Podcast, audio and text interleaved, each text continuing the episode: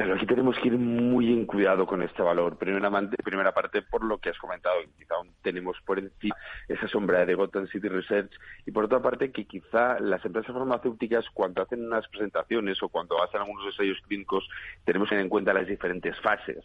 Es normal que las empresas eh, farmacéuticas tengan una volatilidad superior cuando hay una noticia positiva y negativa y unas quedas cuando hay una, una, una noticia negativa.